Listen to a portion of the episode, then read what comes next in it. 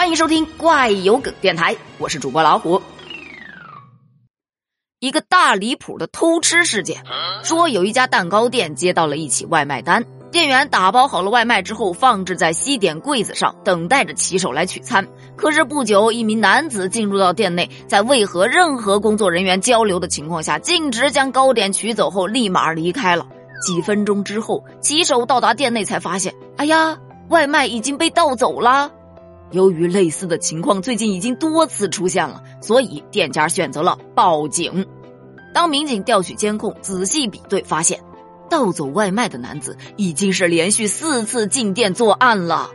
警方随即展开侦查，锁定了嫌疑人周某，并迅速将其抓获。据嫌疑人周某交代，他有做骑手的经验。此前在经过蛋糕店时，看见店员工作非常的繁忙，便学着以前当骑手的样子，将蛋糕直接给提走了。第一次偷盗成功之后，他就觉得，嗯，这家蛋糕店的蛋糕非常 nice，太好吃了。所以只要他饿了，他就故技重施。被民警抓获的时候，他已经盗窃了价值将近三百块钱的糕点。目前，嫌疑人已经被警方采取了强制措施，案件正在进一步侦办中。网友就笑了呀，真应该把老板偷回家，让老板教你做，不是更好？不不不，他应该把老板偷回家，直接让老板给他做。我一直都知道有偷吃这个词，没想到这个是真偷吃。好吃不是借口，贪心才是借口。真喜欢吃，你完全可以努力赚钱，天天去买呀。